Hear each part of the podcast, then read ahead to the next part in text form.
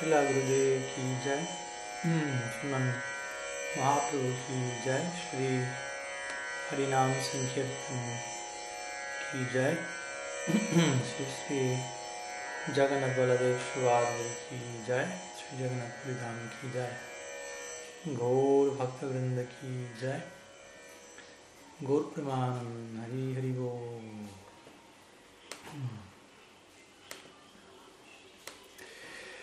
Bien, muy bienvenidos todos. Mis saludos desde Sri Jagannath Puri Dham, en el estado de Orissa, en India. Nos encontramos aquí en, por una semana más y ya el próximo sábado continuando, si Mahaprabhu así lo desea, viaje hacia sus sagradas tierras de Sri. Así que estamos continuando, comenzando un nuevo encuentro dentro de este ciclo que hemos retomado recientemente, que previamente lo veníamos manteniendo a nivel semanal de preguntas y respuestas, por lo que como es usual la idea es invitar a quien quiera que desee a presentar preguntas, consultas, temas sobre el cual, los cuales quisieran que podamos eh, elaborar, exponer el día de hoy. Todavía no ha recibido tantas preguntas, ha recibido una primera pregunta y por lo tanto voy a comenzar con esa. Y luego si alguien tiene alguna pregunta, ya sea pueden enviarla por escrito vía chat o pueden avisarme, levantar la mano, activar el micrófono y tomar la palabra y presentarla. Entonces voy a comenzar con la primera pregunta, presentada por Govinda Mohini Dasi. Y así escuchando sus clases de Brihad Bhagavatamrita, uh, el primer canto es hablado por Maharaj Parikshit a su madre Uttara. El segundo canto, ante la pregunta de Uttara, lo habla Jaimini Rishi a Janame Jaya, relatando lo que Pari Maharaj Parikshit le contestó a su madre. La pregunta es, ¿tiene algún significado? que el segundo canto sea relatado al hijo de Maharaj Parikshit? ¿Por qué esta diferencia en la narración que da la sensación de distintos tiempos? Hmm. Bien.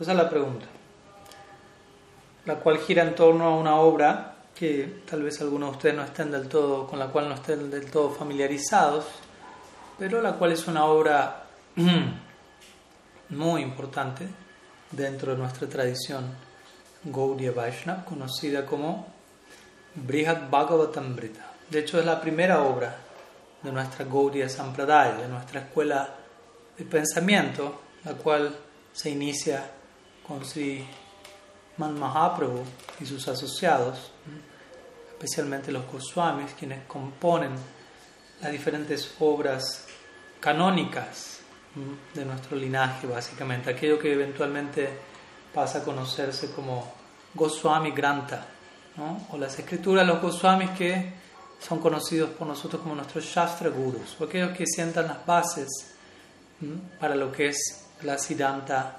Gaudiya, con las conclusiones filosóficas, metafísicas, que corresponden con esta escuela de pensamiento. Cada escuela de pensamiento posee una Siddhanta diferente cada sampradaya, si queremos referirnos al término específico, sampradaya o escuela de pensamiento, posee una siddhanta diferente, ya que obviamente si habría una misma siddhanta, estaríamos hablando de una misma sampradaya. Entonces, diferentes siddhantas también implican diferentes abordajes de la realidad última, diferentes perspectivas del absoluto, ¿no? las cuales no necesariamente son inválidas por ser diferentes a la que uno haya adoptado, básicamente. Ese es otro tema interesante, que obviamente no, no es el tema de la pregunta, pero parte de la introducción a ello. ¿No? Que haya diversas sampradayas y diversas siddhantas no significa que únicamente hay una siddhanta correcta, una sampradaya válida. Obviamente tampoco significa que cualquier cosa que alguien se le ocurra presentar constituye siddhanta y le da uno el derecho de inaugurar su propia sampradaya. Tampoco es así. ¿no? Hay determinadas pautas para que lo que uno presente sea realmente aceptado como Siddhanta y, e incorporado dentro del marco de una sampradaya.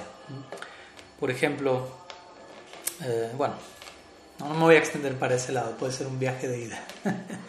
Pero sí, básicamente, muchas veces cuando alguien, digámoslo así, asoma como alguien que planea plantear, establecer una sampradaya, generalmente se pregunta uno, ¿has escrito un comentario al Vedanta Sutra? Ese es uno de los tantos estándares. Por dar un ejemplo breve al paso, no voy de vuelta, no voy a entrar en detalle.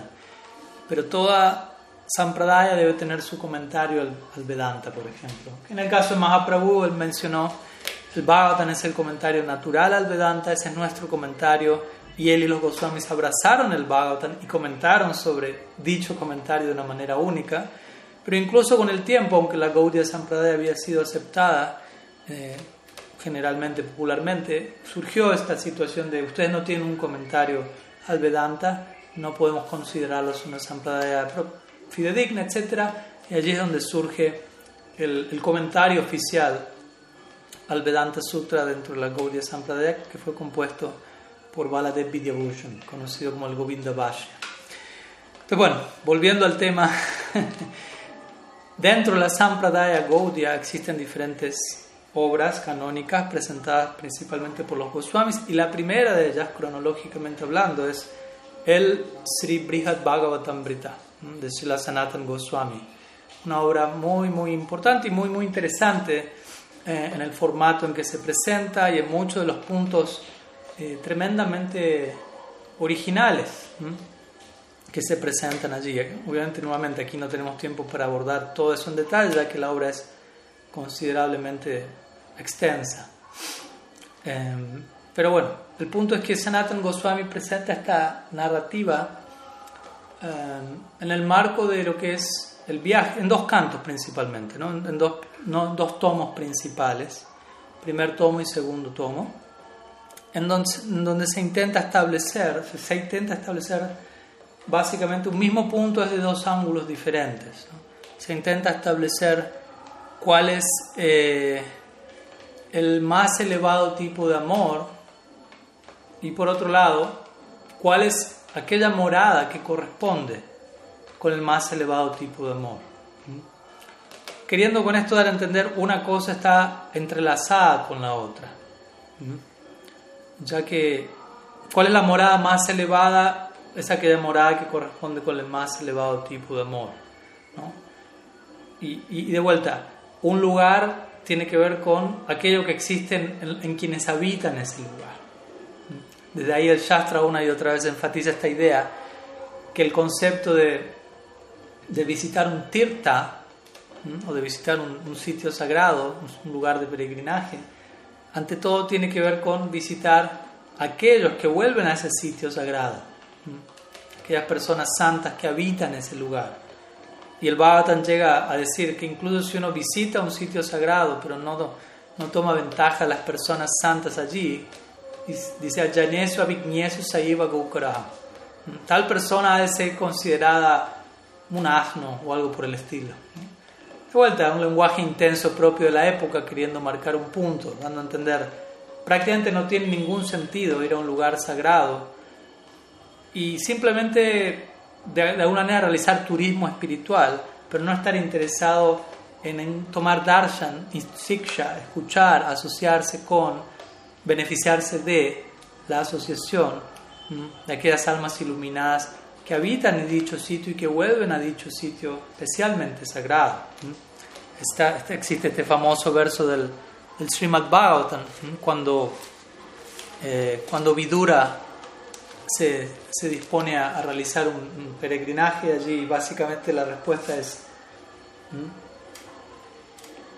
Eh, ¿no? se dice, ah, tú vas de peregrinaje, Bhavat Vida Bhagavatas, dice el Bhagavatam, Tirtha Bhuta Swayam Tirti Kurbanti Tirtani, Santastina Gadhabrita. ¿Mm? Se le dice a Vidura, tú estás diciendo que vas a un lugar de peregrinaje, pero tú mismo, Tirtha Bhutani, tú eres un sitio de peregrinaje personificado.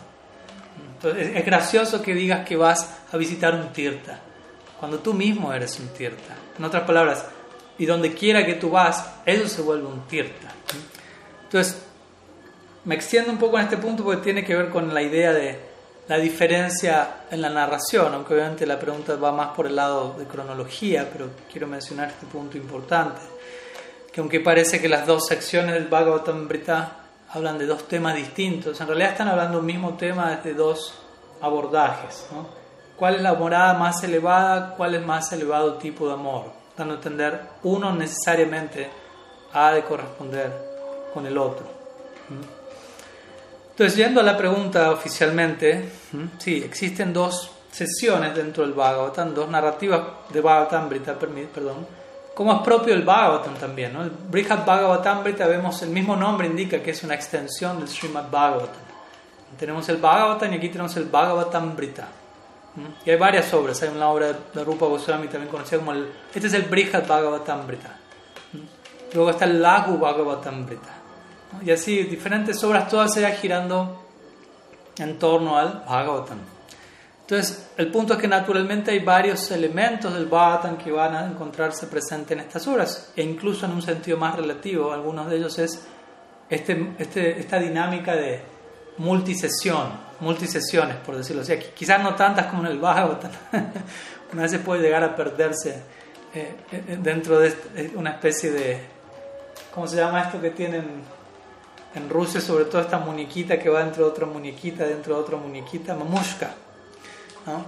Entonces, tampoco uno en el Bhagavatam encuentra tal, tal persona está hablando con tal persona, pero esa conversación se está dando dentro del marco de alguien más narrándole esa conversación a alguien, y esa otra conversación está siendo narrada en el marco de alguien más narrándole esa conversación a alguien, y así sucesivamente.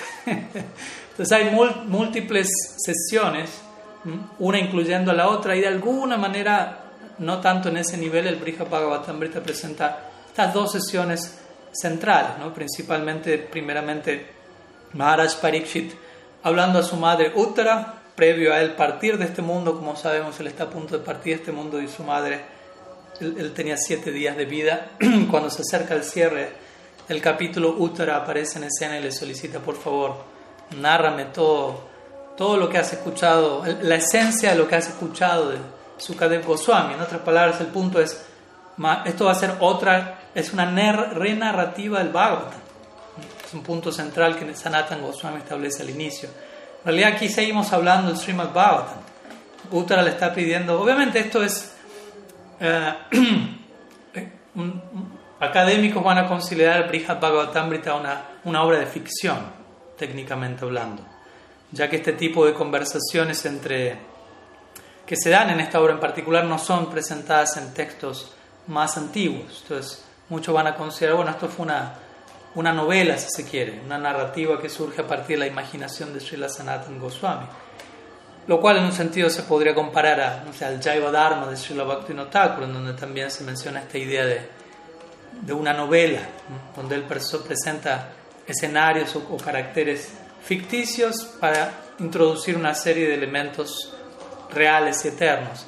Obviamente yo he escuchado ciertos Vaishnavas que ni siquiera se permiten aceptar, considerar que eso sea una novela e intentan como absolutizarlo todo, ¿no? Lo cual en lo personal, ¿cómo decirlo? No me perturba que sientan la necesidad de hacer eso, pero personalmente no me perturba la posibilidad de aceptar que haya sido una novela y que uno de nuestros autores haya recurrido a ese género, a ese formato, para entregar algo por encima del género y del formato. ¿no? Nada, nada de ello disminuye el contenido, el autor, etc.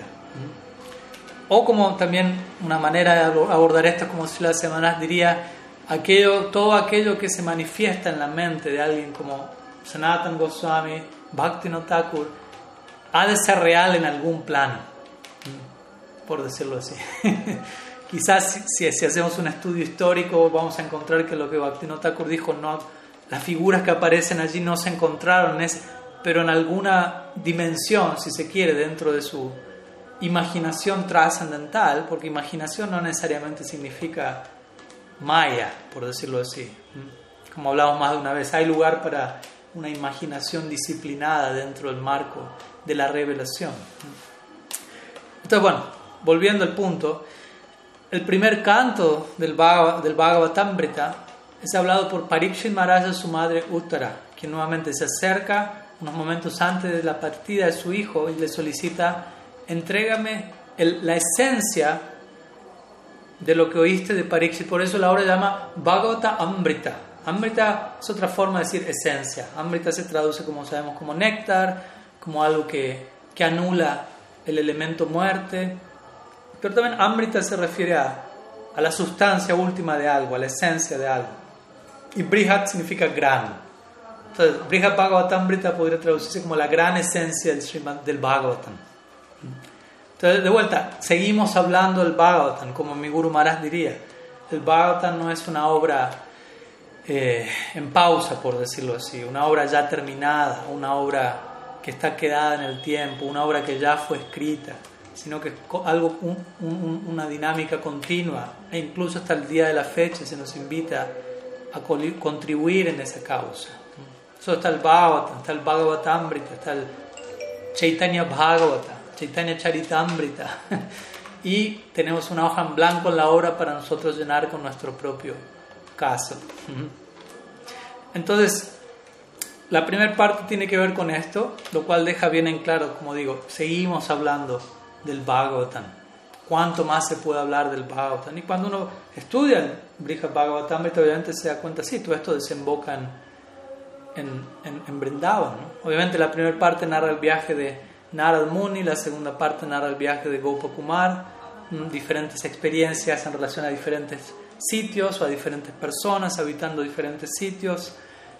Pero el punto es que todo eso presenta una secuencia muy clara que objetivamente intenta establecer eh, una jerarquía, básicamente en términos eh, ontológicos, espirituales, de logro devocional. Como dijimos siempre, subjetivamente cada devoto va a establecer, va a sentir, ¿no? mi afinidad es la, es la mejor para mí, pero objetivamente se puede establecer de manera imparcial, si se quiere, cuál es el más elevado, elevado, el más dulce, si se quiere, eh, tipo de experiencia devocional. Y es interesante porque el Brihad Bhagavatamrita, los dos personajes centrales del Brihad Bhagavatamrita son Narada Muni y, y Gopakumar. Y, y ambos en, términos generales, Narada Muni, aunque obviamente se lo puede conectar a, a Madhu Mangal, y en ese caso podríamos decir hay una conexión de Sakya allí, pero en términos generales Narada Muni es más bien definido en términos de Dasya Rasa, y Gopakumar es claramente definido en términos de Priyanarma Sakya Rasa. Entonces, es interesante porque la obra establece que, objetivamente hablando, el máximo logro no es Sakya Rasa, no es Dasya Rasa, sino que es Madhurya Rasa y un tipo de Madhurya Rasa en particular. Pero los personajes centrales de las dos partes de la obra, ninguno de ellos tiene tiene está situado en esa raza. Entonces es una mezcla muy interesante en donde con esto también Sanatan Goswami da a entender este punto.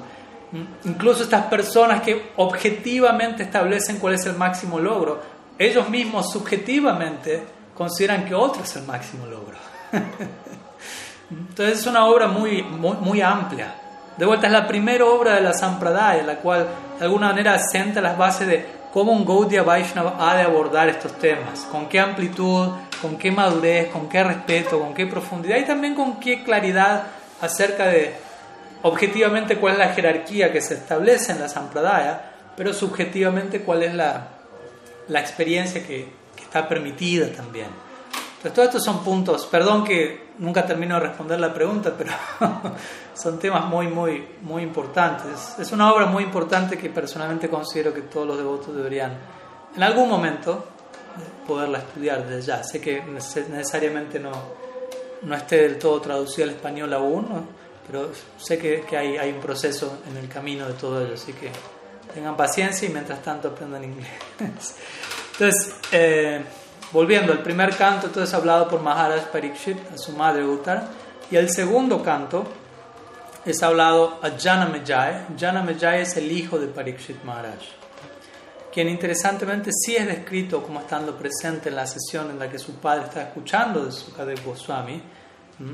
De hecho, se dice que los comentaristas mencionan que por momentos cuando Sukadev Goswami se encontraba narrando el Bhagavatam a Raj Parikshit, eh, por momentos Sukadev Goswami eh, amenazaba, por decirlo así, con entrar en profundo samadhi, que, que podía arrojarlo en, un, en, un, viaje de ida, por decirlo así, sin que se sepa cuándo retornaría de su conciencia interna.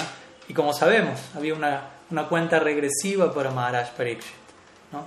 de, de, ciertos días de vida en donde él anhelaba escuchar, como sabemos, como hablamos el otro día en también Krishna Lila en particular. Entonces, por momentos cuando Sukadev Goswami se notaba que él se estaba yendo o se había ido en cierto nivel, se dice que, que Janamejaya, el hijo de Parikshit Maharaj, se encontraba cerca de él con, con cártalos y mridanga y comenzaba a hacer kirtan para traer a Sukadev Goswami de regreso a, a lo que se conoce como conciencia externa, para que el kirtan continúe, para que el kirtan de Sukadev continúe.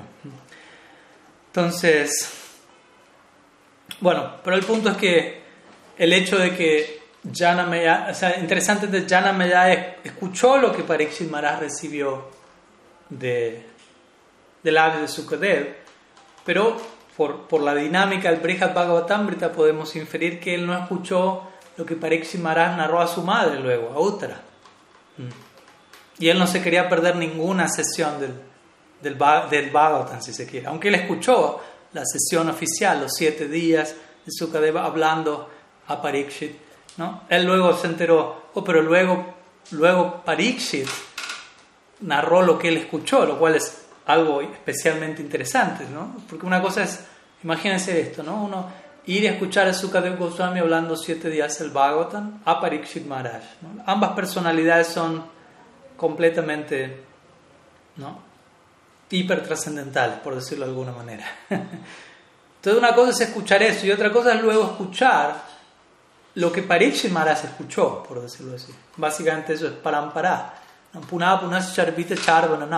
Masticar lo que otro ha masticado. Aunque esta línea se usa para definir la experiencia en la vida material, donde uno simplemente mastica lo que otro masticó, podemos también aplicarla al principio de parampara un sadhu está rumiando sobre algo, lo entrega, el otro sadhu escucha, lo procesa con sus propias palabras, con su propia realización. Siempre hay algo que se adhiere a ello, que se suma y luego el discurso continúa. Por eso si alguien dice, bueno, pero parámpara, en el parámpara con el paso del tiempo el mensaje se quiere, quizás se pierde en el camino. Y nosotros decimos, no, más bien el mensaje se, se maximiza con la contribución de cada miembro.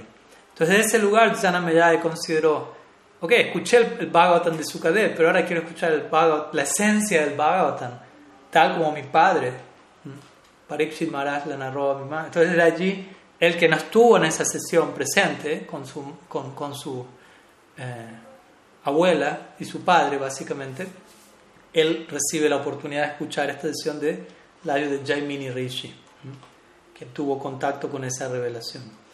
Entonces, la pregunta, la primera pregunta de la madre es, si tiene algún significado que el segundo canto sea relatado al hijo de Maharaj Pariksit. Bueno, yo creo que básicamente ya acabo de responder eh, a ello, ¿no? Desde dónde esta segunda parte se le narra a él.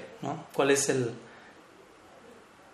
el contexto en el cual hay necesidad de esa segunda narrativa. Porque igual tú no podría decir, ¿por qué, por qué al hijo de Maharaj Pariksit, si, si estuvo en la primera sesión? Porque uno dice, bueno, él no estuvo en la primera sesión, quizás se justifica más, ¿no? No escuchó nada, ninguna sesión quiere escucharlo, pero uno dice, bueno, pero estuvo en la primera sesión, ¿qué necesidad de escucharlo de vuelta?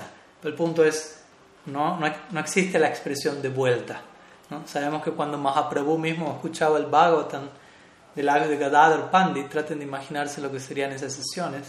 Mm, Shirada exponiendo la ciencia del amor por Dios a Krishna, enseñándole a Krishna cómo experimentar amor por sí mismo en el humor de ella, en lo que es el Gaur Lila. y Mahaprabhu solía escuchar del lago de Gadadhar Pandit, especialmente sesiones, secciones tales como Prahlad Charit, Dhruva Charit, mm, secciones considerablemente introductorias al Bhagavatam. Y Mahaprabhu escuchaba una vez Prahlad Charit, la historia de Prahlad Maharaj, e inmediatamente solicitaba otra vez, otra vez. Y se narra que cientos de veces Mahaprabhu solicitaba escuchar, entre comillas, la misma historia. lo cual obviamente confirma que en ningún momento era la misma historia. Esa es básicamente la, la cualidad de Harikata. Como el Bhattan dice en el canto 12, ¿no? Navam, Navam, Ruchiram, etc. ¿no? Harikata es Navam, Navam, significa siempre nuevo, siempre fresco, siempre otorgando un nuevo gusto, siempre otorgando nuevas realizaciones. Si ambas partes están en el lugar correcto, si orador y, y oyente están en el lugar correcto, no, no hay límite a, esa, a, esa, a esa corriente, básicamente. Ananta Kata, Rasasya, Buda menciona a las gopis. ¿No? Esto es Ananta Kata. Ananta Kata significa no solo que podemos continuar hablando Harikata sin, por siempre sin encontrar fin, en el sentido de variedad o cantidad, sino que la calidad de Harikata en sí es tal que uno puede mantenerse hablando el mismo tema, entre comillas, el mismo, por la eternidad, sin encontrar fin, básicamente. Y ese es el punto, obviamente, también que Prabhupada Bhaktisiddhanta hizo cuando él publicó su, su diario Nadia Prakash, básicamente. ¿no?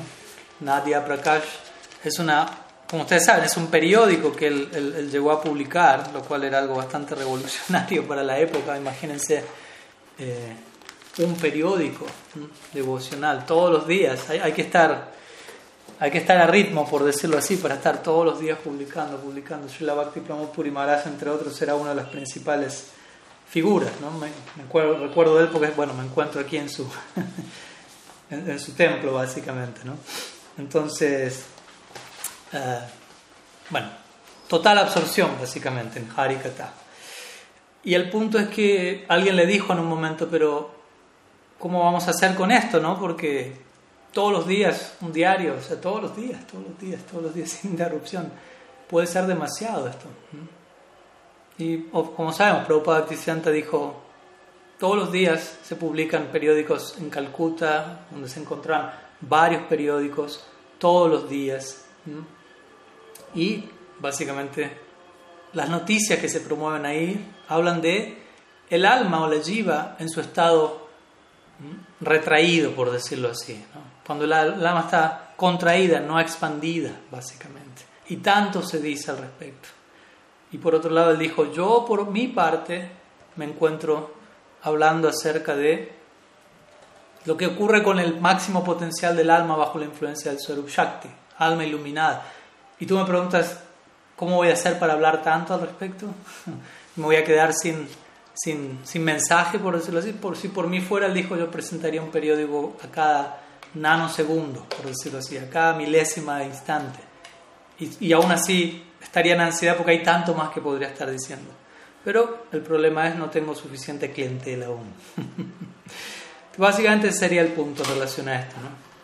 Entonces, yo creo que las dos preguntas de la madre se responden esta y luego por qué esta diferencia en la narración que da la sensación de distintos tiempos. Obviamente hay, son distintos tiempos, no distintas eras, ¿no? pero exactamente no los mismos momentos, como acabamos de ver aquí.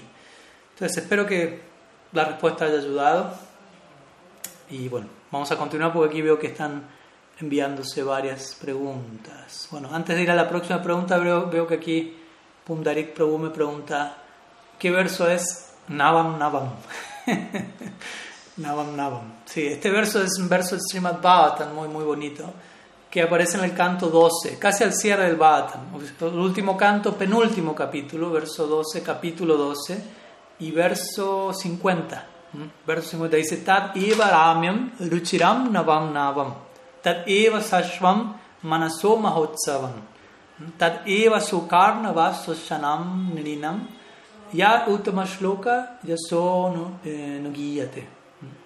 Yo básicamente lo que aquí se dice es, estas palabras, Harikata, se está refiriendo a Harikata, que están describiendo a Uttama Shloka, aquel que es glorificado con la más excelsa poesía, estas palabras son Ramyam, significa atractivas, Ruchiram, que son eh, gustosas, por decirlo así, que, conceden un tipo de gusto. Luego Navam Navam, siempre nuevas, siempre frescas, en constante estado de actualización, si se quiere. Y de hecho, luego este verso Bhatan dice, Manasoma Hotsavan, Saswan Manasoma Hotsavan. Estas palabras, de hecho, Sasvat, son un permanente, son, representan constantemente Manasa Mahotsavan, un gran festival, Mahotsavan, para la mente, un festival perpetuo para la mente. Tadiva Sukarna Vashosanam. Y secan el océano, secan o reducen a cero el océano de la miseria material. La, analogía del océano implica agua y Harikata seca el océano, lo vacía. En otras palabras, aniquila la, existencia material y nos permite atravesarla para entrar obviamente al plano último. Es un verso muy, muy especial del Bhagavatam, uno de los tantos, obviamente, no es el único, hay muchos versos del Bhagavatam glorificando Harikata, como hablábamos hace un mes atrás en, en Inglaterra. ¿no? A veces hay diferentes tipos de Harikata, donde se hablan de diferentes temáticas, diferentes estatuas, rasa, kata, etc. Pero también hay un tipo de Harikata que básicamente tiene que ver con hablar acerca de Harikata. Con establecer las glorias de Harikata, con explicar qué es Harikata. Ese es un Harikata en sí mismo, muy, muy importante. Bien, habiendo respondido esa pregunta, relacionada a la anterior, seguimos con la próxima. Aquí ya veo algunas preguntas aquí compartidas. Una pregunta de Martín. Em, ah, aquí veo que están levantando la mano también. Bueno, voy a la pregunta de Martín y luego atendemos las, las manos levantadas. Martín pregunta, ¿Cómo podemos tener la certeza de que estamos siendo sadhakas sinceros y que no estamos imitando? Ajá. Pues una cosa no implica, no quita la otra, diría yo. uno puede ser sincero, pero uno puede estar imitando todavía también. Sin saber que está imitando, quizás, obviamente, ¿no? porque imitar no necesariamente significa estoy consciente de que estoy imitando. Un bebé imita a sus padres y, no es que está consciente de ello, no es que no es sincero, por decirlo así, porque está imitando o algo por el estilo. De la misma manera, nuestras etapas de, de kindergarten devocional, por decirlo así, donde todavía estamos aprendiendo a gatear en términos de, de sadhana bhakti, uno puede estar imitando, como mi Guru Maharaj dice, pero la imitación de algo bueno es en sí algo bueno. ¿No? Si estoy rodeado de sadhus y, y, estoy bien guiado y bien protegido, pese a mi inmadurez y a la imitación que pueda surgir de eso, inocentemente hablando, naive, esa imitación va a ser saludable. Es una manera de seguir los pasos de. Obviamente, con el paso del tiempo es importante uno aterrizar, si se quiere reconocer dónde uno está y dónde el sadhu está, porque en un comienzo esa diferencia no está bien establecida. En un comienzo uno, como digo, en, ese, en esa imitación inocente uno entra en una especie de, de, idea, en donde estamos todos en la misma plataforma, algo así. no es una visión muy matizada. Entonces uno piensa, no, estamos todos sintiendo lo mismo, pensando lo mismo, cantando lo mismo. Y, y sin mala intención, quizás uno se se posiciona en una, una etapa superior en la que uno está y uno rebaja a otros a una etapa inferior en la que ellos realmente están, para de alguna manera que eso se acerque a, a donde uno cree que está.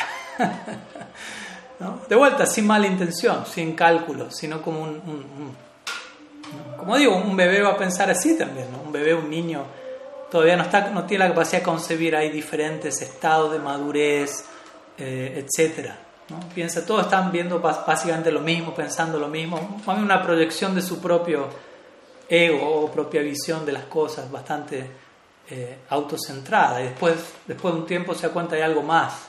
Un, bebé, por ejemplo, un bebé no tiene un sentido de la personalidad desarrollado prácticamente. Prácticamente considera una, especie de idea semejante a Advaita Vedanta. Todo, todo, todo soy yo, por decirlo así. ¿no? Todo lo que existe soy yo, básicamente. No hay nadie aparte de mi persona. ¿no? Después con el paso del tiempo empieza a darse cuenta, bueno, existo yo y mi mamá. ¿no? Somos dos. ¿no? Empieza la, la, la, la, dualidad, la visión dualista. Y de a poco uno empieza, ah, también está papá, hay, hay una tercera persona en el universo. Y de poco empieza a caer en cuenta, hay otros bebés que no son, no son yo, son otros individuos. Y, y así gradualmente uno va como despertando a la diversidad que, que prevalece en la realidad. Es así, realmente es así. Entonces, de vuelta, haciendo un, paralelo en algún nivel, en el, en el aspecto devocional, uno en un comienzo también puede tener esta visión, obviamente no en todo sentido de la palabra como el bebé, pero, pero sí como todos están en una misma etapa más o menos. Porque eso es lo que caracteriza a un canista. Un, un madhyam sabe cómo relacionarse con cada persona, con cada devoto, porque él entiende que hay diversidad y jerarquía y niveles, y él aprende a relacionarse con cada uno de ellos y a servir a cada uno de ellos acorde. Para un canista solicitar eso es demasiado. Entonces, en esa etapa el devoto inocentemente puede estar imitando, pero estar siendo sincero al mismo tiempo. Entonces digo esto para que de vuelta no tengamos una visión eh, como crear esta dicotomía en, bueno, si soy sincero no puedo estar imitando, si estoy imitando no estoy siendo sincero. No, no necesariamente. Obviamente cuando uno sabe que está imitando ahí y lo sigue haciendo, eso ya es otra cosa. Ahí entramos, ahí hablamos en otros términos. Porque eso también puede pasar. Uno puede estar haciendo un show de algo de manera calculada con un propósito separatista y ahí ya, obviamente eso no es algo para nada honesto. Pero, pero básicamente ser un sadhaka sincero significa, sadhaka es, el término sadhaka es inseparable del término sadhana. Entonces, sadhana tiene que ver con ocupar kriti sadhya bhavet sadhya bhava sadhana vida nitya sidasya bhavasya prakatyam hridi sadyata. O sea, a la hora de hablar como de sadhakas tenemos que entender que eso está ligado a sadhana y para, a la hora de hablar de sadhana tenemos que conocer las definiciones de estos términos. No quiero torturar a nadie con una lista de versos a memorizar, pero es importante conocer las definiciones oficiales de cada una de estas cosas, porque si yo me supongo estar ocupado en sadhana y alguien me pregunta cuál es la definición de sadhana dentro de su escuela, yo digo, no sé. Básicamente estoy diciendo, no sé qué estoy haciendo en mi práctica, porque si me ocupo en sadhana, pero no sé cómo definir lo que, lo que estoy haciendo, ¿qué estoy haciendo? o sea, me pregunta cuál es el tipo de bhakti que en su escuela se, se, se, se aspira a practicar y no conozco la definición que se entrega al respecto, también la pregunta es, ¿qué tanto estoy realmente practicando ese tipo de bhakti? ¿Qué tanta orientación tengo a la hora de abordar mi práctica? Entonces, hay un lugar para la teoría, hay un lugar para educarnos sobre cómo se hacen ciertas cosas y, conocer las definiciones, no, no como apegarnos a una fórmula, hacer copy-paste y repetir luego sin, sin haber rumiado sobre eso, pero hay que empezar por algo. Entonces, Srila Rupa Goswami en su Bhakti Rasamrita haciendo entrega todas estas definiciones, que es Uttam Bhakti, que es Sadhana Bhakti, que es Vaidhi Sadhana Bhakti, Raganuga Sadhana Bhakti, Bhava Bhakti, Prem Bhakti, Bhakti Rasa, etc. Entonces, de vuelta, Sadhana Bhakti significa ocupar mis sentidos uh, al servicio del amo de los sentidos, de manera que eventualmente aquellas emociones, con la meta de obtener bhava, la meta de sadhana es bhava. Entonces la meta de ser un sadhaka es volverme un bhavuka o alguien que alcanza bhava, lo cual es algo considerablemente elevado porque hay etapas de sadhana. Entonces, obviamente luego Rupa Goswami comienza a definir en detalle diferentes angas de sadhana bhakti y entrega 64 puntos, comenzando todos ellos los primeros con, el principio de Sri Guru, Ado Guru Padashraya, Sri Krishna Dikshadi Sikshanam, Vishrambena Guru Siva Sadhu, sadhu Marganusarana. Los cuatro primeros puntos todos están ligados al Sadhu y al Guru. Tomar refugio en el Guru, eventualmente, evidentemente no es una, una obligación que se tenga que dar automáticamente, pero es algo que debemos comprender es fundamental a la hora de practicar bhakti. En algún momento eso tiene que ocurrir. No ha de ser forzado, pero tampoco ha de ser, ¿cómo decirlo?, negligenciado o subestimado. Entonces, luego recibir diksha, siksha, servir a Guru con profunda. Entonces, lo que voy con todo esto cuando hablamos de sadhana, oficialmente la vida de sadhana, oficialmente en un sentido, no digo que antes de esto no, no, haya, no haya nada de eso, pero comienza con la conexión con Sri Guru a, partir de quien uno se ocupa en sadhana en relación a alguien con un compromiso, con una guía y, recibe cierto feedback de esa persona y, por momentos el feedback puede ser, estás imitando. sanamente, pero estás imitando, y hay lugar para eso en esta etapa, pero llegaste a esta etapa en donde ya eso está bueno que te vuelvas consciente de que eso no debería ser tan así, y pregúntate en dónde te encuentras para hacer lo que estás haciendo desde un lugar más auténtico y genuino. Y esa es la diferencia entre imitación y seguir los pasos de los acharyas. Una vez le preguntaron eso a Srila Bhaktivalabhtirtha Maharaj. ¿Cuál es la diferencia entre anukarana y anusharana? Anukarana significa imitar, karana significa hacer y anu significa seguir. Seguir lo que otro hace, imitación. Y anusarana, anusarana significa, shara significa esencia. Entonces, anusara significa seguir la esencia de lo que el otro hace. En otras palabras, Bhaktivala dijo, para yo saber que no estoy imitando, tengo que observar desde dónde el sadhu está haciendo lo que hace y, desde dónde yo estoy haciendo lo que hago. Y ver si yo estoy a la altura de tener esa, la motivación que el sadhu tiene para hacer lo que hace. Porque un sadhu puede estar ocupado en algo muy profundo, muy elevado, con una motivación sostenible, auténtica, genuina, pero yo puedo estar imitando eso externamente sin haber llegado a ese grado de motivación y al tomarme el tiempo para analizar, investigar, llegar a dar con eso, a través de lo cual me conozco más a mí mismo y conozco más al sadhu, puedo quizás darme cuenta, uy, sí, lo que estaba haciendo era una imitación. Inocentemente, sin mala intención, pero imitación al fin. Y eso me lleva a reubicarme, a, replantearme dónde estoy yo realmente. ¿Y cómo puedo llegar a ese lugar en donde el sadhu se encuentra? No es que descarto esa, esa perspectiva, pero, pero este tipo de análisis, de introspección, le brinda más realismo a, a, mi sadhana, básicamente. Entonces, algunas ideas al respecto, pero que, sea, que sumen. Vamos con algunas de las manos alzadas para interactuar con, con algunos de los mensajes aquí en el chat. Eh, Madhara Madhava y Kali Yuga Pavana, adelante pueden tomarla, activar el micrófono. y a todos, todas acá. Eh, pues yo tenía una pregunta desde, desde, la semana pasada, pero no alcancé a presentarla.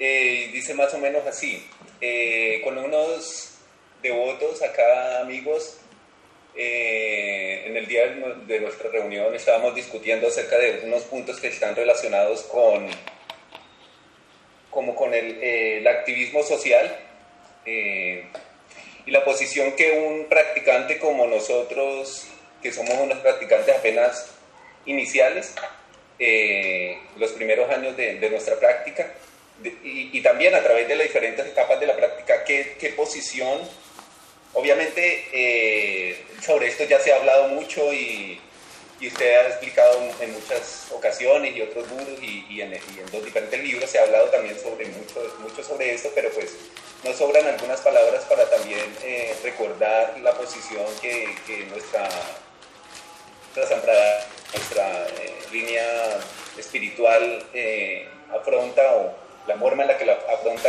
como los problemas sociales, especialmente digamos en, países como el nuestro, en Colombia, en ciudades como la nuestra, Cartagena, o en sitios así que, que, digamos que está como tan a flor de piel eh, esos problemas de la pobreza, especialmente también en los últimos, últimos años, últimos dos años, gente muriendo en, de muchas formas, eh, sin, sin, tener para comer, eh, eh, bueno, y todo lo que tiene que ver con, con, el racismo. Por ejemplo, aquí en Cartagena es muy duro porque aquí la mayor parte de la, de la gente es afrodescendiente, pero y los, la minoría es, digamos, más, ¿cómo se llama eso? Mezclados, criollos y medio blancos. Mestizos.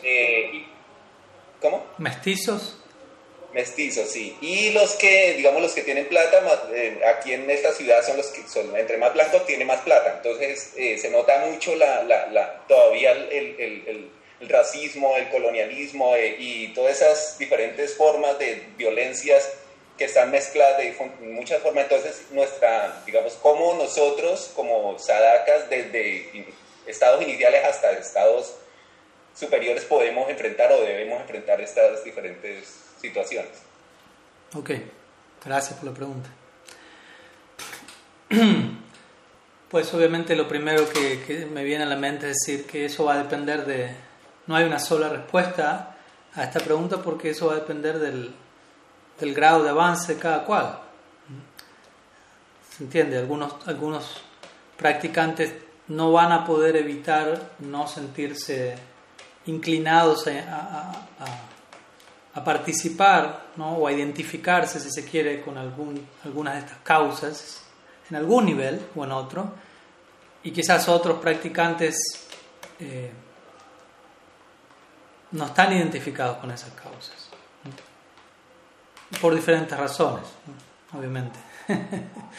Hay diferentes casos, ¿no? porque uno podría decir, bueno, un practicante tremendamente avanzado no, no va a estar tan identificado con esas causas, va a estar identificado con otras causas, y es un punto importante, pero obviamente también cada cual tiene que ver a dónde le calza el zapato, como dicen.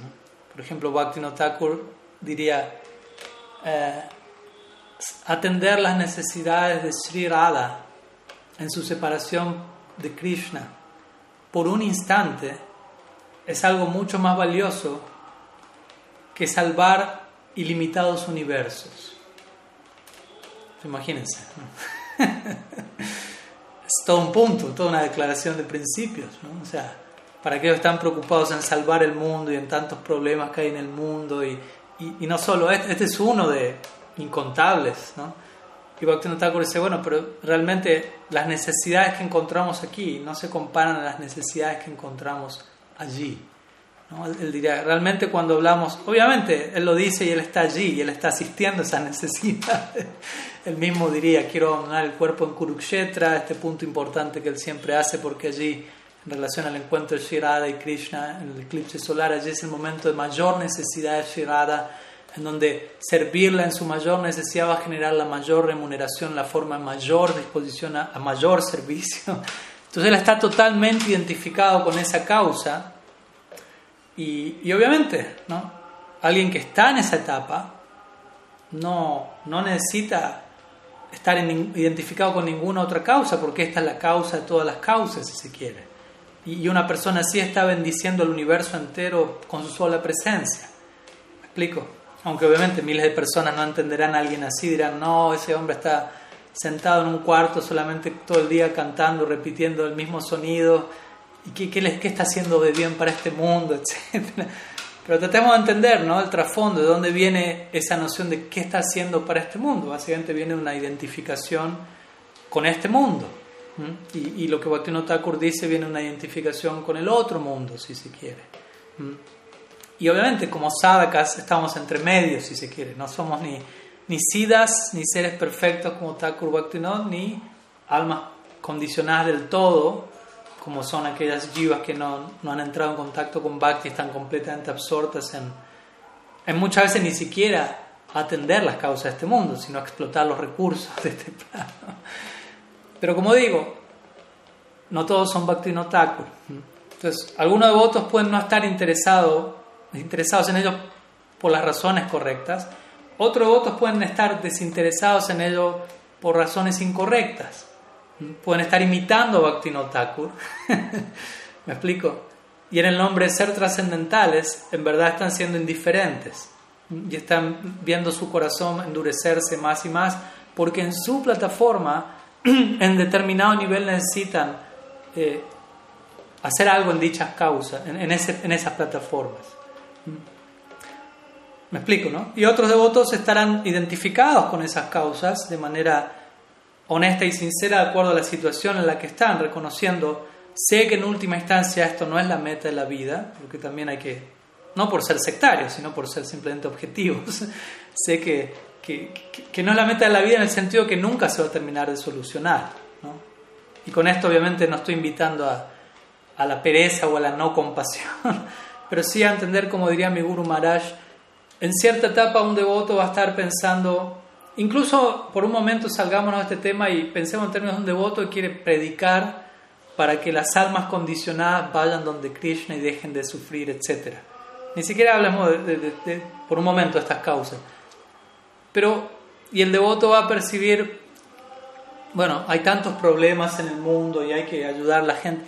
Pero mi Guru más diría, en cierta etapa va a haber un, como un, cambio de visión en donde el devoto más que pensar hay problemas en el mundo, devoto va a pensar, el mundo es, es un problema.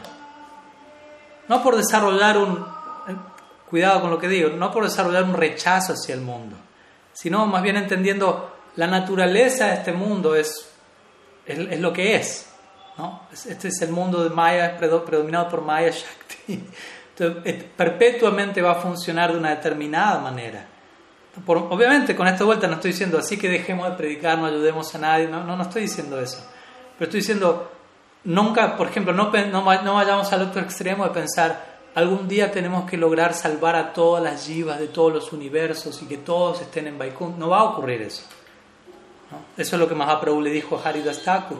Cuando Haridas Thakur le dijo, eh, con tu presencia aquí, tu ejecución de Harinam Sankirtan, todos los seres, incluso inanimados, etcétera, van a alcanzar el mundo espiritual. Él se preguntó, ¿y qué va a pasar cuando todos se liberen? ¿Va, va, a quedar el Brahmanda vacío? ¿Va a, quedar la galaxia desocupada? Porque todos van a irse al mundo espiritual por tu gracia. Prabhu le dijo, no, hay ilimitadas jivas, ¿no? que, que, nuevamente que van a continuar poblando este, este, universo en particular, viniendo de otros universos. O sea, no hay un número limitado de almas y un número limitado de universos. Tratemos, ya esa idea difícil de acomodar. Pero todo esto va en el marco de todas estas cosas también, ¿no? Entonces, volviendo un poco a la pregunta, eh, y volviendo a lo que dije en respuesta a la primera pregunta, a la, a la, a la definición de Srila eh, Rupa Goswami de qué es Uttam Bhakti, en este caso, a la, respuesta a la segunda pregunta, perdón, a la respuesta no, que, no de qué es Sadhana Bhakti, pero de qué es Uttam Bhakti, Rupa Goswami dice, Gyan adi anabritam, anukulena krishnanu shilanam bhakti Entonces, una de las características de Uttam Bhakti, del tipo de Bhakti eh, promovido en la Gaudiya Sampradaya, es Jnana Karma Adi Anabritam. Significa, este bhakti no está cubierto por Gyan, ni por Karma, ni por Adi, etc. Significa otras cosas. ¿Mm? ¿A qué me refiero con esto? ¿Y a, qué me refiero con esto en relación a la pregunta? Por ejemplo, ¿qué significa que bhakti no esté cubierto por karma? Karma en este caso, no se, la palabra karma puede significar muchas cosas, no solamente lo que entendemos normalmente yendo a, viajando un poco en el tiempo y yendo a la época védica o a la sociedad en la que Rupa Goswami se encontraba. Karma significa la ejecución de Varna Ashram, el seguimiento de secciones de las Vedas tales como Karma Kanda, en donde la población se ocupa en diferentes rituales y adoración con el propósito simplemente de... O sea, son personas religiosas, como diría mi Guru Maharaj, que van todos los domingos a misa, Pero ese es su abordaje a Dios, ese es su abordaje a, lo, espiritual. No tanto un abordaje trascendente o místico, sino más bien de índole socio-religioso. Dios está ahí para tener una buena vida y que el mundo funcione. Y un poco esto está relacionado a esta pregunta. Entonces Rupa Goswami explica, el bhakti que nosotros practicamos no ha de estar cubierto por esta consideración. Y él mismo plantea la pregunta, bueno, pero si alguien se encuentra en un, en un sistema social en donde, por ejemplo, dentro del sistema Varna Ashram existen ciertas ofrendas y oblaciones a los antepasados, típicos de, de esa dinámica social, ¿qué hace un devoto al respecto? Porque ese tipo de ceremonias no tienen que ver con Uttam pero es algo mm, profundamente arraigado en el sistema social y quizás si un devoto se niega a participar de ello, eso afecte su relación con otros, su diseminación del mensaje, incluso su propia práctica, quizás su familia se pone en contra, lo que fuere. Entonces Goswami dice, no hay problema, en ese caso el devoto puede ocuparse en todas esas prácticas externamente, pero sin tener la fe que tiene en el Uttam Bhakti, entendiendo hacer esto o no hacerlo da igual para mí como Uttam Bhakta. Esto no está afectando mi bhakti para bien. No suma que lo haga, tampoco resta si tengo plena fe, si tengo pleno entendimiento de qué es Uttam Bhakti y qué es esto. No, me ocupo en eso como una función social, básicamente. Loka Vichar, Rupa Goswami diría, consideración del público, básicamente. A veces a los ojos del público uno se desenvuelve de cierta forma, no porque uno necesariamente esté, tenga plena fe en eso, pero los, demás quedarían muy perturbados si uno no lo hace, algo así. Y tampoco es algo extremo que terminaría afectando la práctica. Pero de vuelta, uno tiene que tenerla. Entonces, si uno lo hace desde esa óptica, el bhakti de uno no queda cubierto por karma. Entonces, de vuelta, volviendo al punto, en este caso, que sería una versión actualizada de este mismo punto, un devoto, si, de alguna manera se ocupa en activismo social, o se ocupa o, desarrolla cierto interés, debería separar internamente, ¿no? Debería entender, ok, debido a mi condicionamiento, con todo respeto, aún me identifico, no, no, como para torturarse, no como una, como una, mala palabra, debido a mi naturaleza adquirida, quizás si, si suena más tranquilo que condicionamiento, eh, no puedo evitar identificarme con ciertos fenómenos sociales que, que, acontecen a mi alrededor actualmente, pero al mismo tiempo, si yo elijo participar en ello, debo entender que lo hago más como quizás eh, como una forma de equilibrar mi naturaleza humana y mi psicología actual, pero estrictamente hablando esto no es bhakti, esto no tiene nada que ver con bhakti, por lo tanto no voy a pensar que por hacer esto, esto es un servicio a mi guru, o esto es para darle placer a Krishna. Obviamente en el marco de hacer eso, incluso un devoto puede tratar de alguna manera conectar eso con Bhakti, introducir, no sé, hay tantas posibilidades, pero, pero uno debería al menos tener en claro esas dos cosas, ¿no? Eh, y, como sabemos, Jiva Goswami dice, todo lo que uno hace tiene el potencial de ser conectado con Bhakti, Sangasida Bhakti. Pero al mismo tiempo, eso no reemplaza las prácticas centrales del Bhakti, Swarupsida Bhakti. De hecho, para yo poder conectar todo con Bhakti, primero tengo que estar bien ocupado, dedicado a las angas centrales del Bhakti, Shravan, Kirtan, Shmaran, etc. Si yo negligencio eso, no puedo ir al mundo y ver todo en términos de conciencia de Krishna. No va a pasar, voy a quedar sumamente distraído. Entonces uno también tiene que, y por último, antes de terminar, yo diría, uno también tiene que utilizar un, termómetro y medir qué tanto mi, mi involucramiento con estas causas me distrae de mi práctica o me brinda cierto balance psicoemocional, si se quiere, para ser un, ser humano más integrado en la sociedad en la que me estoy desenvolviendo y desde sobre esa base ocuparme en Bhakti con mayor autenticidad.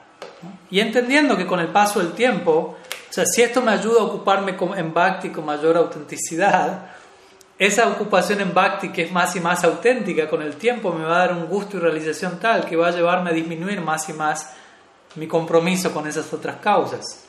Si eso en el tiempo no pasa, entonces quizás deba replantearme eh, desde dónde estoy haciendo todas esas cosas, porque falena farishate, uno juzga el árbol por el fruto. Entonces, algunas ideas, de vuelta, es una respuesta general, ya que cada devoto está en una situación única y específica y y esta respuesta tomaría una forma en particular para cada caso. Pero bueno, espero que algo de eso sume. Gracias por la pregunta. Eh, bueno, hay varias preguntas más, no creo que llegue a abordarlas todas, nos queda igual unos momentos todavía. Eh, a ver, voy a una pregunta escrita, luego veo que Mohan Prabhu levantó la mano. Primero paso a la pregunta de Brajahari. Sí, dice en relación a la primera pregunta, la de la madre Govinda Mohini, Brihad Bhagavatamrita, a veces se menciona que cuando Gopa Kumar se encuentra con Hanuman, cada uno reverencia a su Señor mostrando un ejemplo de encuentro interreligioso. Ojeando los versos, más bien encontré cómo los monos en Ayodhya le roban la flauta a Gopa Kumar. Hmm. Para eso están los monos. Vaya a Brindavan y experimentelo por usted mismo. No hace falta que tenga flauta, lo que sea que tenga. Una explicación de esto último es que fue porque Gopa Kumar era diferente y estos monos no aceptaban un humor diferente allí. ¿Cómo entender este comportamiento de los monos en el marco de la camaradería interreligiosa?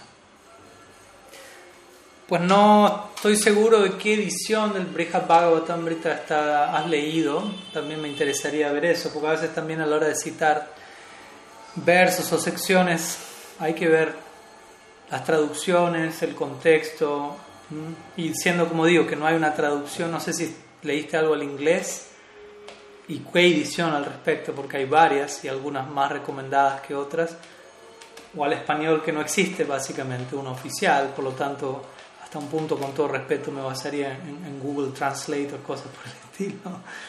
Pero a lo que voy es que incluso esta sección que, que tú mencionas no, no quita el punto central que acabo de mencionar. O sea, de alguna manera Hanuman es el emblema central de, de Ram Bhakti y, del plano de Ayodhya, que es el que se representa en, en, esa sección del Brihad Bhagavatamrita. Y como, como dijimos, ¿no? O sea, más que, que a veces mencionarse esto, eso se, se menciona allí en el Brihad Bhagavatamrita, está establecido allí, que cuando Gopakumar se encuentra con Hanuman, le solicita a Hanuman, glorifica a Sri Ram y eso nutre la fe de Gopakumar en, en, en su dista de propio, en Krishna. Y luego Hanuman le pide a Gopakumar, glorifica a Sri Madan Gopal, Krishna, y eso le inspira a él aún más en, en Sri Ram. Entonces, ese punto queda bien en claro. Como digo, queda bien en claro desde el comienzo de la obra en relación a todo lo que ya mencioné en la primera respuesta a la primera pregunta, de cómo Srila Sanatan Goswami eh, establece la, la, narrativa, básicamente, el marco, la narrativa, etc. Ahora, en relación a lo que mencionas, de vuelta, me gustaría saber, porque tú dices una explicación de esto último, ¿a qué te refieres con una explicación? ¿Al comentario de Sanatan Goswami sobre ese verso? ¿O escuchaste a alguien explicando ese verso de ese lugar? Como siempre, pido, cuando, como siempre les pido a los devotos, cuando me hacen una pregunta sobre alguna sección de las escrituras, es importante que, que se contextualice la sección, que se diga en tal verso y con tal significado, tal, porque si no, no queda en claro si, si eso fue algo que se escuchó, que alguien lo dijo o que se leyó, pero en qué edición. Todas esas cosas parecen ser detalles técnicos, pero muchas veces marcan una diferencia considerable. Aquí Brajahari me responde, ok, gracias. Edición y traducción por Srila Bhaktivedanta Narayan Maharaj. Ok. Entonces, esa es una de las tantas ediciones al inglés que obviamente personalmente considero muy, muy válidas. Y personalmente igual me gustaría ir al, detalle de la sección de significados. ¿no? no sé si la sección de significados es más bien significado de Sanatan Goswami o de los demás. Pero también yo diría que que el marco que Sanatan Goswami le da, porque de vuelta aquí la narrativa se da en un cierto contexto, ¿no? Eh, o sea, como dijimos, es una novela, si se quiere, trascendental, y a través de ello Sanatan Goswami quiere marcar ciertos puntos. Entonces, con esto él quiere marcar esta idea, diría yo, aunque después con el tiempo te pediría que me mandes los versos exactos y podemos estudiar el contexto y los significados de cada uno de ellos. Pero a veces marca este contraste también, ¿no? De cómo diferentes habitantes en una misma morada tienen diferentes niveles de realización. Con la idea de contrarrestar el nivel de realización correcto ¿no? del nivel no tan correcto, por decirlo así. ¿no? Y eso se describe no solo en Ayodhya, con Gopakumar llegando allí, sino en otras partes. Por ejemplo, cuando Gopakumar llega a Vaikunta, como sabemos, se dice que él, él quiere abrazar a Narayan. Y, y, algunos habitantes de Vaikunta no, no, entienden eso. Y, y, lo detienen, básicamente. O cuando Gopakumar dice, quiero seguir viaje, o sea, no, no, no me encuentro aquí, no es que lo dijo así, pero básicamente esa es la implicancia. Eh, los habitantes de Vaikunta le dicen, ¿irte a dónde? ¿No? Aquí está the real thing, ¿no? Acá está la cosa real, por decirlo así. Entonces, de alguna manera uno podría decir eso, no, no están entendiendo algo. Y, eso le pasa en varios lugares cuando él decide seguir viaje. Algunos de ellos no, no lo terminan de entender. Incluso aunque tengan un bhava diferente. Vemos que en el caso de Hanuman eso es diferente. Tiene un bhava muy diferente. ¿no? Dasya Bhakti por Ramachandra por un lado y por otro lado Priyanarma Sakya Bhakti por Krishna en Vrindavan pero no solo el, uno entiende al otro, el uno respeta al otro, sino el uno nutre al otro. Entonces yo diría que el punto aquí central de Sanatan Goswami es querer crear este contraste, ¿no? De que incluso en ciertas etapas, incluso etapas avanzadas, no necesariamente todo el mundo ¿no? tiene esta capacidad, esta amplitud. ¿no? Como dando a entender con eso qué tan avanzado es eso y qué tan deseable es al mismo tiempo, ¿no? pero qué tan difícil es de, de, de trascender lo contrario a ello, básicamente, el sectarismo, la estrechez mental, incluso en el nombre de como yo lo llamo a veces, en inglés se, se hace mejor el juego de palabras, pero el nombre del racismo, pero racismo con S, no con C, ¿no? que es ser racista en el contexto del raza, donde yo pienso, mi raza es el mejor, esta afinidad es la única, no, no tienes que ir a ningún otro lado, esto es todo, lo todo, lo, único que, etc. No es tan fácil trascender eso en todos los niveles y con todas sus implicancias. Entonces yo creo que, que Sanatan Goswami intenta justamente crear, mediante este contraste, brindar este marco de camaradería interreligiosa que, que ha de existir en la eternidad, ¿no? que decir aquí, en la eternidad es, es, es, moneda corriente, por lo tanto, cuanto más, si queremos llegar allí, tenemos que atravesar esos, esos círculos de fuego aquí nosotros. ¿no? En fin, algunas ideas. Eh, Mohan Prabhu, si quiere activar el micrófono y tiene alguna pregunta. Sí, eh, Hare Krishna Maharaj, Pranam. muchas gracias, muy contento por escucharlo y por porque pueda compartir sus realizaciones con nosotros, eh, su entendimiento de la filosofía. Yo eh, quería, eh, hay dos amigos más que lo invité a esta, a esta sesión de preguntas y respuestas, un devoto de México, Mahasankarshan Prabhu, un devoto del año 79, un devoto antiguo, uh -huh. y también otro devoto de Argentina que están escuchando en este momento, eh, Vishwamitra Prabhu, de, de, la década de los 80. Okay, pranam, Así que pranam quería ambos. comentarle que están escuchando también su, su exposición del día de hoy. Eh, bueno, Prabhu, yo quería preguntar, Maharaj, perdón, quería preguntarle con respecto al canto 7, capítulo 13, verso 45. Ya voy a leerlo. Uh -huh. Hay un verso de, eh, específicamente en el capítulo El comportamiento de la persona perfecta. Uh -huh. ¿no? donde Narada Muni habla acerca de las diferentes varnas, uh -huh. en este capítulo en especial se extiende hablando acerca del comportamiento de, del sannyasi, ¿no? del renunciante. Okay. Entonces Prahlad Maharaj dice, tú eres ciertamente un alma autorrealizada y un devoto del Señor Supremo, a ti no te preocupa ni la opinión pública ni las supuestas escrituras. Por esa razón no he dudado en explicarte la historia de mi autorrealización entonces, en el significado, si la Prabhupada ahonda, se explaya un poco y dice: La persona que es un verdadero devoto de Krishna no se preocupa ni de la supuesta opinión pública ni de ningún escrito védico filosófico. Prahlad Maharaj, que es un devoto de esa categoría, siempre desafió las erróneas enseñanzas de su padre y de los supuestos profesores que éste designó para educarle. Uh -huh. En cambio, se limitó a seguir la instrucción en Narada Muni su guru. De ese modo fue siempre un gran devoto. Esa es la naturaleza del devoto inteligente. Hasta ahí voy a dejar porque esto es lo que quería puntualizar y ahí termina con un punto aparte, de hecho, la idea. Uh -huh. Entonces, básicamente mi pregunta, Maharaj, ya dado el contexto, sería, vemos hoy en día, ¿no es cierto?, que el Vaishnavismo de alguna manera está siendo invadido por ideas foráneas, mucha gente nueva, incluso a veces devotos más antiguos, se confunden con ideologías que, foráneas que vienen del mundo y de alguna manera se, mezcla todo, se mezcla el Siddhanta Vaishnava, se mezclan las enseñanzas de los grandes acharyas con otras concepciones materiales. Esto no es nuevo, o sea, lo hemos visto en la historia del Vaishnavismo, el tiempo de Bhaktivinoda Thakur y, ¿no es cierto?, Bhaktisiddhanta.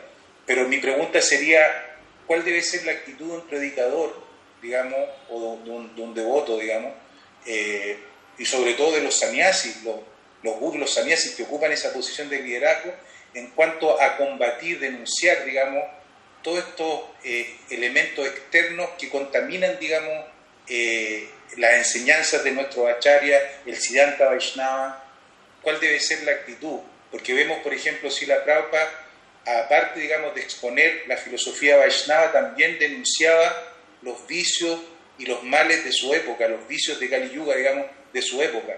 O sea, era un denunciador. Y Sila Bhaktisiddhanta también.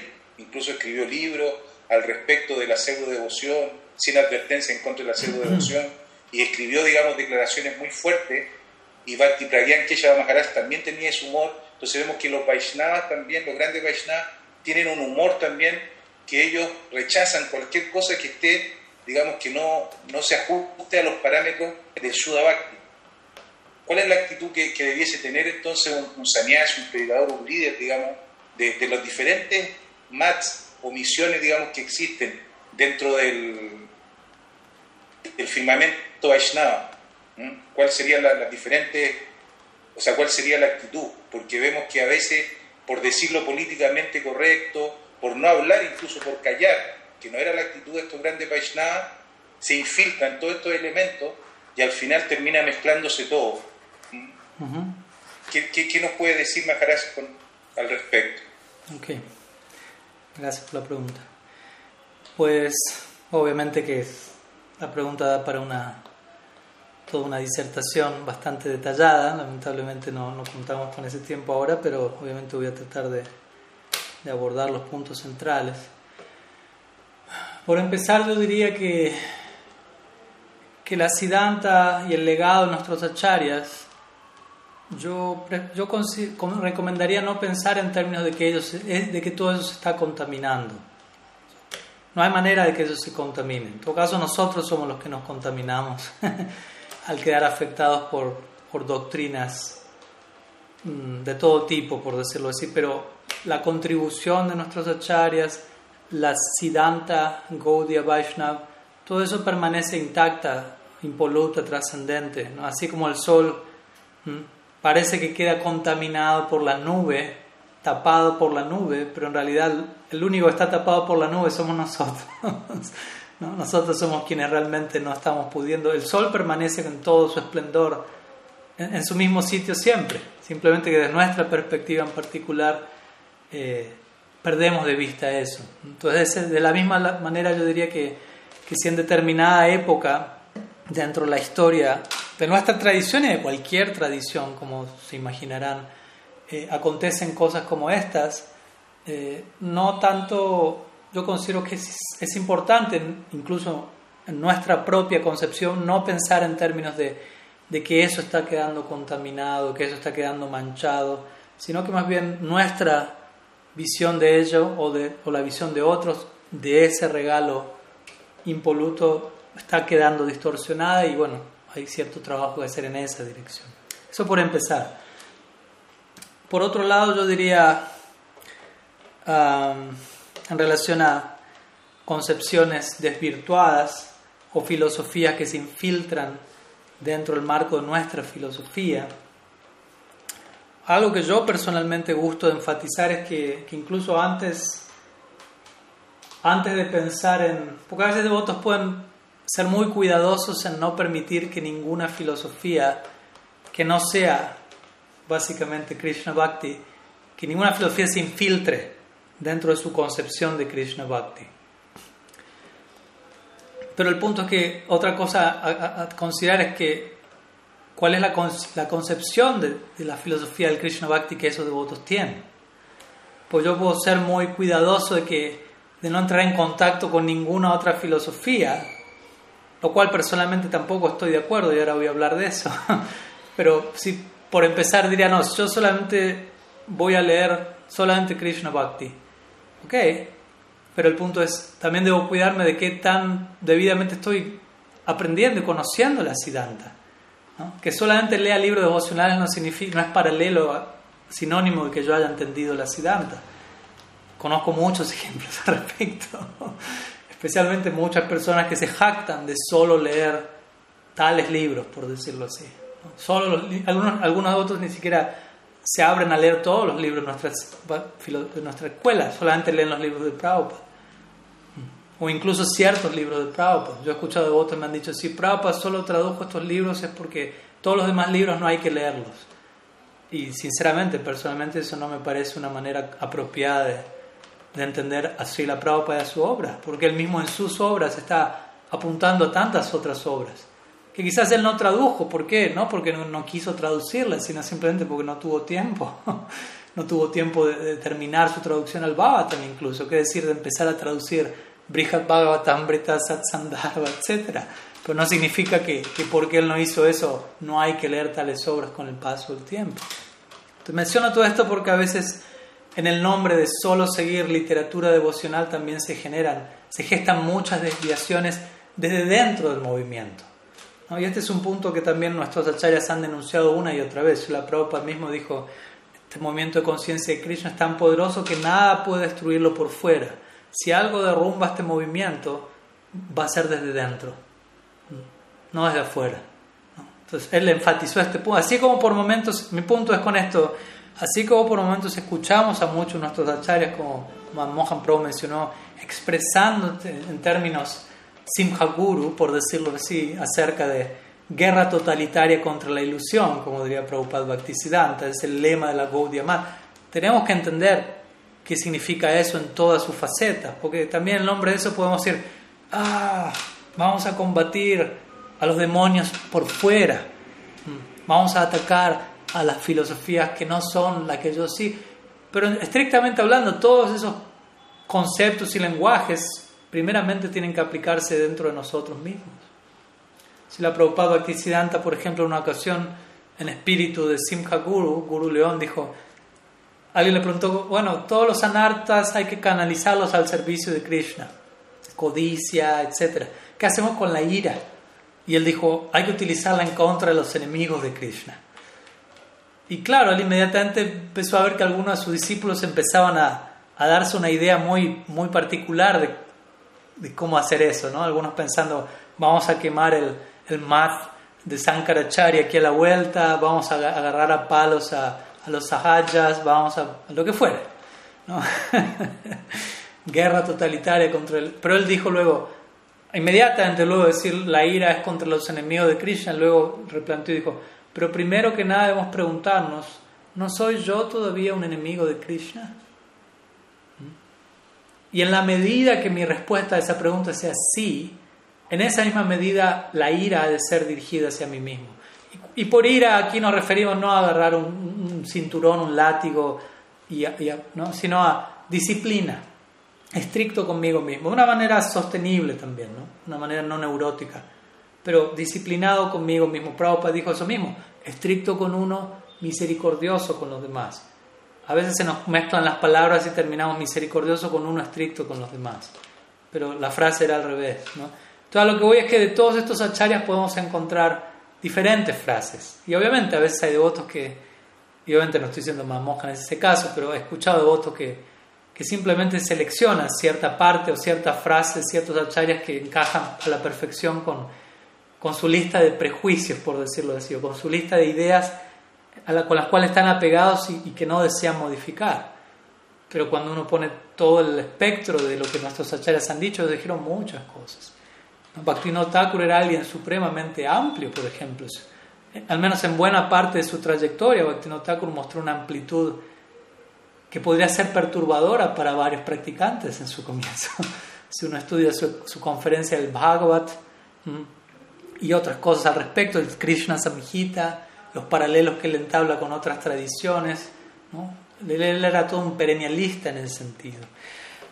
Y, con, e, y también mencionando esto, lo que me refiero es, un devoto también considero, y la pregunta en gran parte iba en el marco de alguien que predica, un sannyasi, un guru, en parte alguien como que es un representante contemporáneo de la tradición, quien tiene que interactuar con el mundo y presentar el linaje Gaudiya Vaishnava. Eh, qué hacer. Yo diría que, obviamente, hablo por mí, pero no es que todo devoto y todo predicador es igual y todos tienen que hacer lo mismo, porque algo importante para alguien que, que, entrega el mensaje justamente es volverse un individuo, ¿no? y no simplemente hacer copy-paste de una fórmula mágica y, y eso, va a eso es predicar. predicar significa transformar el corazón de otra persona, no simplemente tener el discurso armado y, si alguien no se conmovió con eso, no le dio el sukriti o algo así. Sino más bien yo practicar desde un lugar tan conmovedor que lo que sea que sale luego de mi boca como resultado de mi práctica es un rebalsamiento de mi, propio, de mi propia plenitud, eso salpica a otros y, y, convierte su corazón. Eso es prédica, no es información, es transformación, a través de cierta información.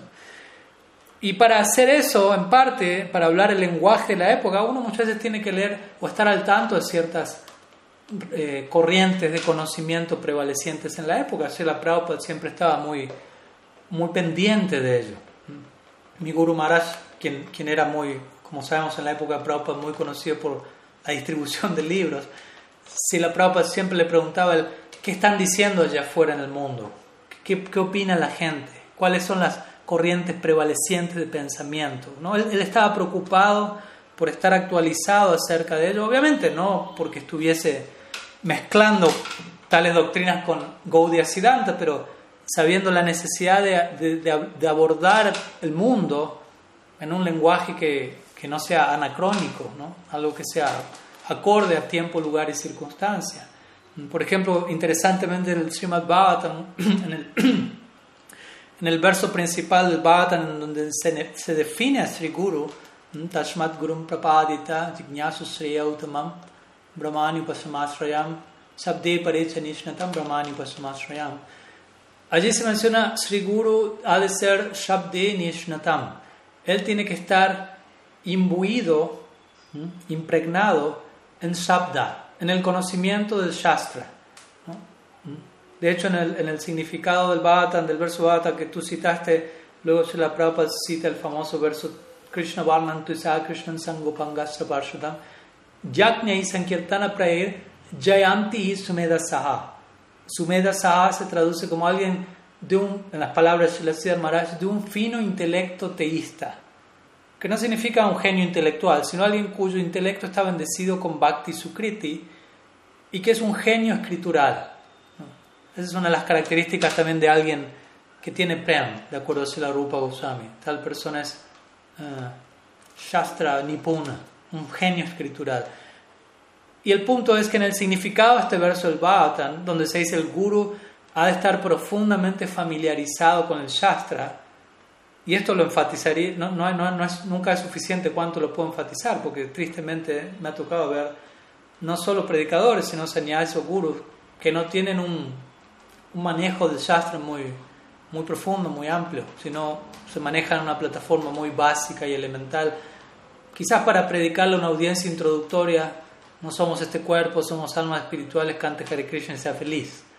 Pero personalmente no considero que, que esa línea de discurso sea suficiente, incluso para alguien introductorio, a esta altura. ¿no? Que en cierta época eso haya funcionado no significa que no requiera actualización. Obviamente, no es que vamos a dejar de decir por cantar va a ser feliz, pero cómo lo decimos y qué otras problemáticas del mundo actual, como estamos hablando, han de, de ser abordadas y en ese marco decir todo eso, todo eso tiene que, tenerse presente. Y qué decir de abordar audiencias más avanzadas, audiencias de devotos. Yo no le puedo decir a un devoto de 20 años de práctica eh, sea vegetariano, me dice yo soy vegetariano hace dos décadas, ¿no? ¿Algo más? Cante Hare Krishna, vengo cantando hace dos décadas. ¿No? Entonces, hay, niveles de prédica. Prédica no solamente significa ir a la calle y traer a alguien al templo que no, no entiende nada acerca de Krishna. Otro tipo de prédica va a ser predicarla a devotos que recién llegaron, predicarla a devotos que hace 10 años están practicando, predicarla a devotos que hace 25 años están Todos necesitamos un nivel de Harikata para nutrir nuestra etapa actual.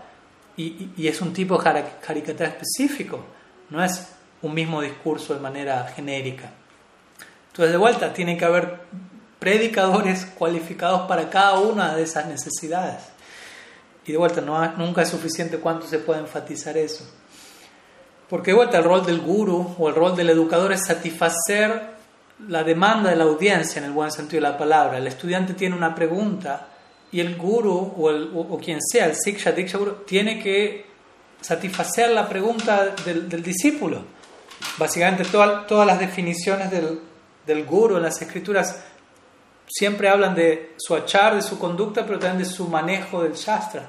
Pues si uno no es capaz de resolver las dudas del estudiante citando el shastra, citando la revelación, no, no va a poder promover en el estudiante shastriya shraddha, que es el tipo de fe que hay que promover en un practicante que es una fe en base a lo que dice Shastra, lo que dice la revelación escritural.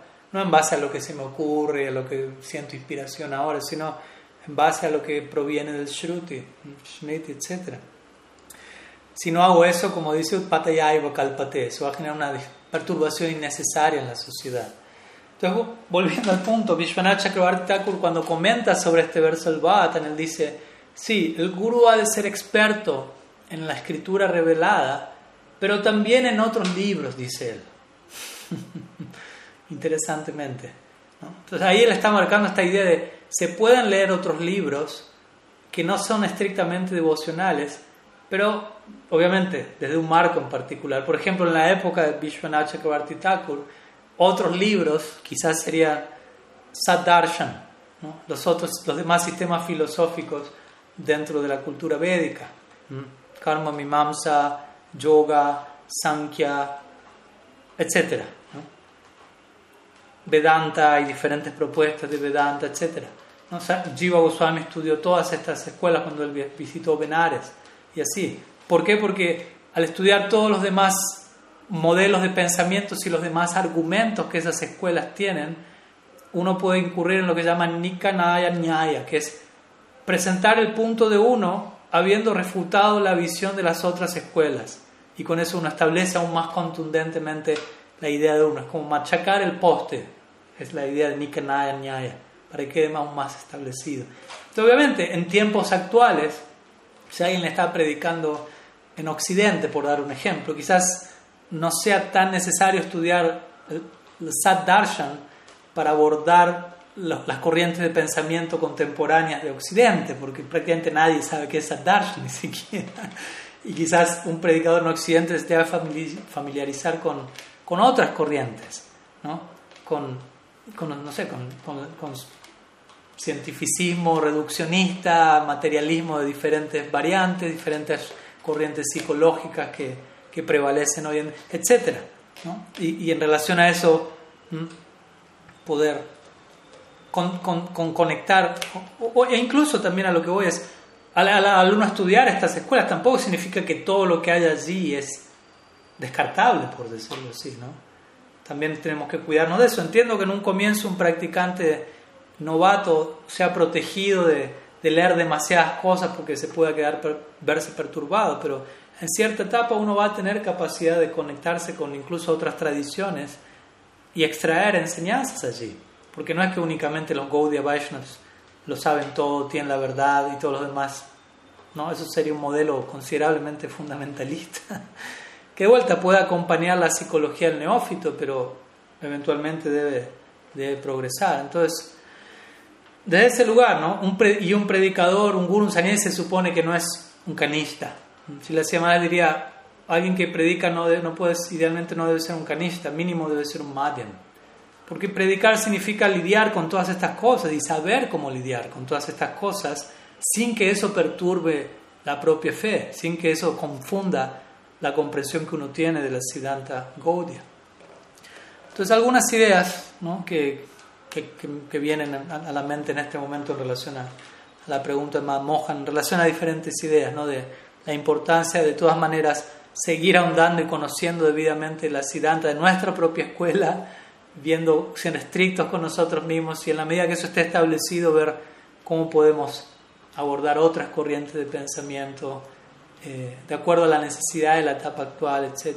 Y de vuelta, esto no es un modelo que ha de ser reproducido exactamente para todos por igual. Algunos sannyasis van a estar más abocados a, a abordar audiencias novatas, otras, otros a... Personalmente considero que un sannyasi no debería estar demasiado enfocado a predicarle a gente nueva, estrictamente hablando. No porque eso sea algo malo o algo así, sino porque los devotos necesitan a alguien que les predique, por decirlo así, ¿no? Yo diría más bien, otros devotos deberían estar ocupados en, en formar a, los nuevos aspirantes y un sannyasi o devotos mayores deberían estar más abocados en nutrir el proceso de aquellos devotos que le están predicando a los recién llegados. Una idea general, obviamente, puede tomar, puede haber excepciones a la regla y distintas formas, pero considero que eso es importante de, tener establecido con cierta claridad, ¿no? de, de quién está atendiendo la necesidad de los devotos en esta situación, en este nivel y en este nivel, y, y cómo nos vamos cualificando para, en verdad, servirnos mutuamente unos a otros, porque en definitiva eso es lo que significa todo eso, cómo nos podemos servir ¿no? en, comunidad Vaishnava. Así que bueno, algunas ideas. Podríamos seguir extendiéndonos, pero ya aquí es un, un poquito más tarde que en todos los lugares donde ustedes se encuentran. y ya hemos hablado una hora y media aproximadamente. Así que eh, veo aquí que hay como lamentablemente al menos tres o cuatro preguntas más.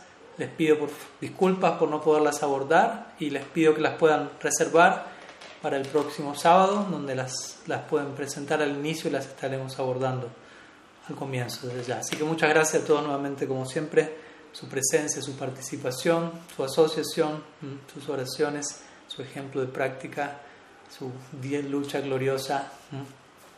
Y seguimos adelante a la próxima semana y que tengan, ojalá, eh, para los que gusten también, en caso de que no sepan, pasado mañana se está celebrando Radhastami y vamos a estar teniendo una, una, bueno, mi Guru Maharaj va a estar dictando también Harikata un poco más tarde, yo voy a estar dictando al español una, una charla a las 10 de la mañana hora argentina, este mismo link y contraseña, así que más que invitados, y mi Guru Maharaj va a estar dictando eh, cierto Harikata eh, bueno, ustedes conocen ya el horario y demás, el horario de siempre, ¿no?